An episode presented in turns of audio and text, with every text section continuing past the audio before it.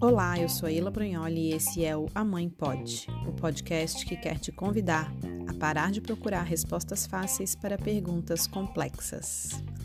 O tema do episódio de hoje, mais uma vez, surgiu de uma pergunta das minhas seguidoras no Instagram. Então, se tem algum assunto que você gostaria de me ouvir falar aqui no podcast, me procura por lá pelo arroba ila.brognoli, I-L-A.B-R-O-G-N-O-L-I.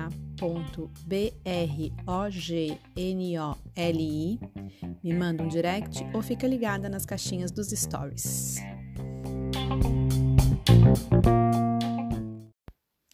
Chegamos ao décimo episódio da primeira temporada do A Mãe Pode.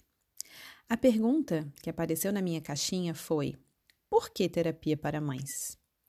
Eu confesso que achei essa pergunta excelente, porque a verdade é que às vezes algo que parece muito óbvio para mim não está assim tão claro para minha audiência. E para responder essa pergunta, me parece bem oportuno fazer uma introdução importante. Por que terapia? Eu tenho visto em muitos perfis, inclusive de pessoas famosas, celebridades da internet, falando sobre como suas vidas mudaram desde que começaram a fazer terapia, seja ela de que linha ou abordagem for. No Instagram, a hashtag Faça Terapia tem mais de um milhão de publicações, além das suas variações, com e sem cedilha, com especializações em localidades e etc. Há alguns dias eu fiz uma postagem sobre como dar conta e também pude perceber que entre os mais de 100 comentários da publicação, os mais otimistas ou realistas quanto ao tema eram de pessoas que têm ou tiveram algum tipo de acompanhamento terapêutico. Mas afinal, para que fazer terapia? Antes de entrar nesse tópico, eu acho que eu preciso fazer uma outra reflexão. Quero falar sobre a diferença entre saúde mental e doença mental. Doença mental foi um termo que surgiu meio que junto com a psiquiatria, lá no século XVIII. Doença mental foi definida como uma questão de ordem biológica ou física a qual o profissional qualificado, no caso psiquiatra, poderia oferecer a cura. Com isso, a psiquiatria tinha como foco a doença ou como eliminar os seus sintomas.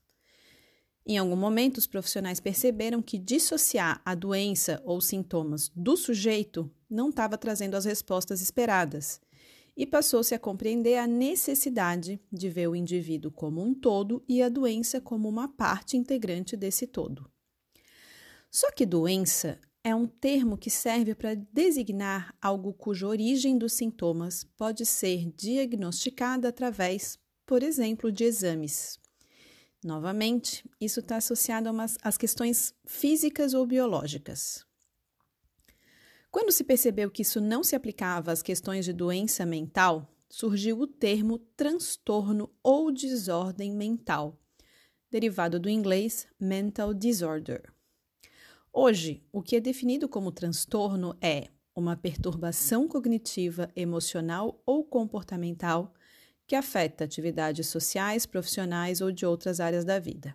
Justamente por isso, dentro da psicologia, esse termo também já foi revisto, porque levanta a seguinte questão: mas então, o que seria a ordem mental?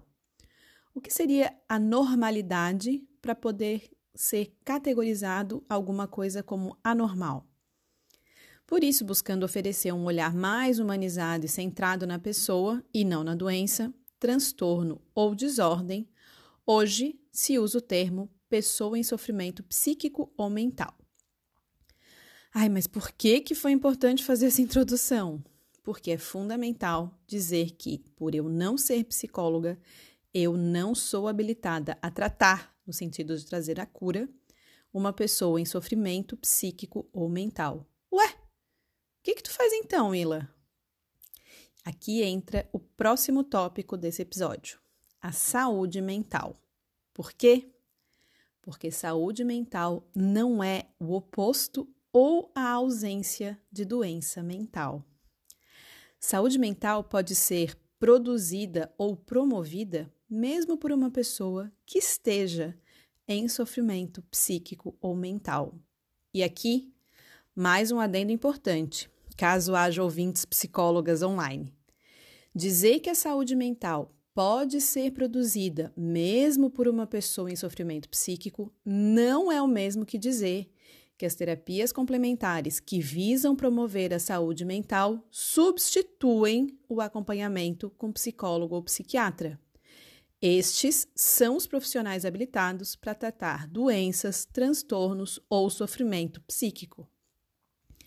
Terapias complementares, como o próprio nome diz, são complementares, integrativas, auxiliares do processo.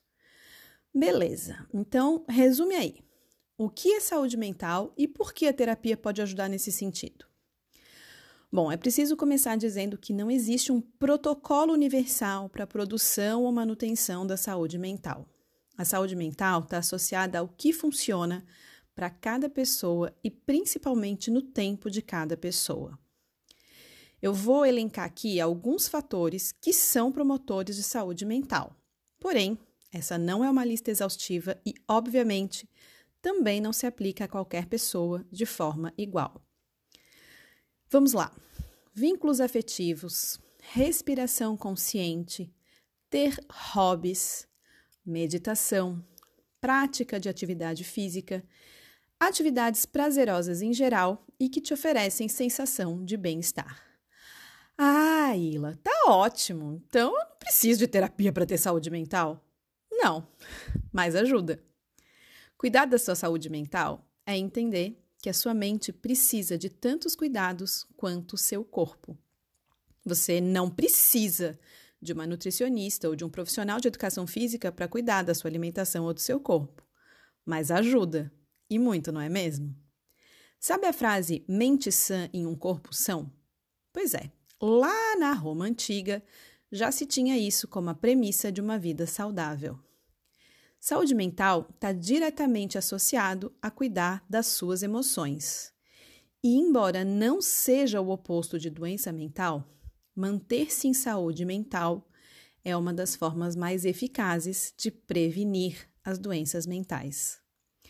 Sobre o processo terapêutico na manutenção da saúde mental, vamos falar mais um pouquinho sobre isso? Então, um processo terapêutico, quando bem conduzido, te ajuda a trazer clareza para identificar quando você está sendo compassiva e quando está sendo leniente, ou seja, buscando aquele prazer momentâneo e desconsiderando que isso pode ser prejudicial no futuro. A velha autoindulgência.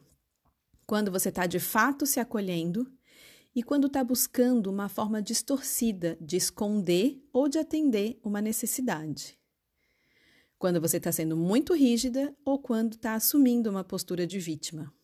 A terapia complementar ajuda a compreender gatilhos emocionais, refletir sobre os sentimentos que surgem desses gatilhos e a regular o seu comportamento a partir dessa compreensão.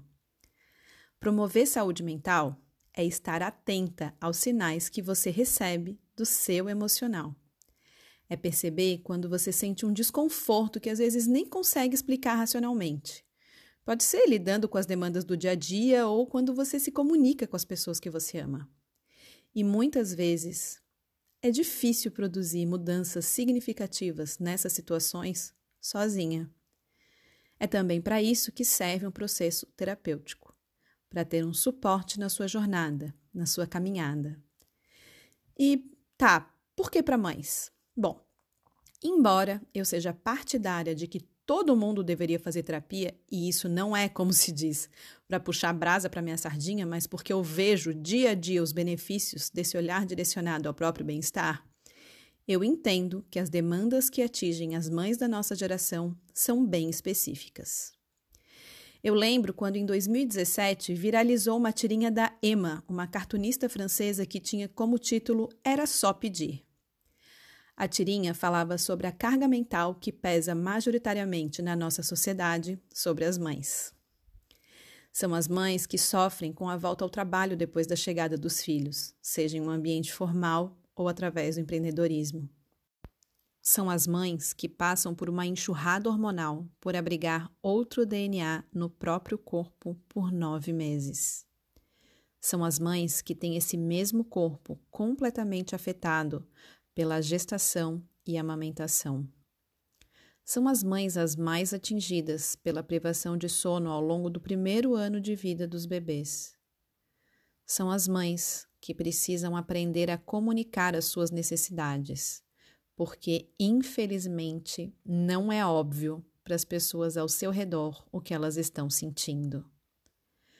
Mas uma das principais razões que me fez decidir trabalhar prioritariamente com as mães é porque é delas que se espera que brote uma fonte inesgotável de paciência, disponibilidade e entrega. Mas toda fonte que não é alimentada seca. Meu objetivo em oferecer um trabalho terapêutico voltado para as mães é porque são elas as principais cuidadoras das crianças, que são os futuros adultos do mundo. E por isso, o cuidado e a manutenção da saúde mental das mães precisa ser uma prioridade social. Mães mental e emocionalmente saudáveis são o melhor investimento para uma sociedade mental e emocionalmente saudável.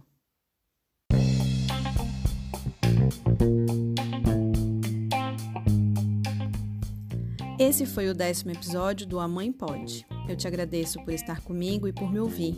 Se você gostou desse conteúdo ou se tem críticas construtivas a fazer, vem conversar comigo nas redes sociais. Eu tô no Instagram, no arroba ila.brognoli, ila.brognoli, e no Facebook, barra ila.terapeuta. Vou adorar conversar com você por lá. Um beijo grande e até a semana que vem.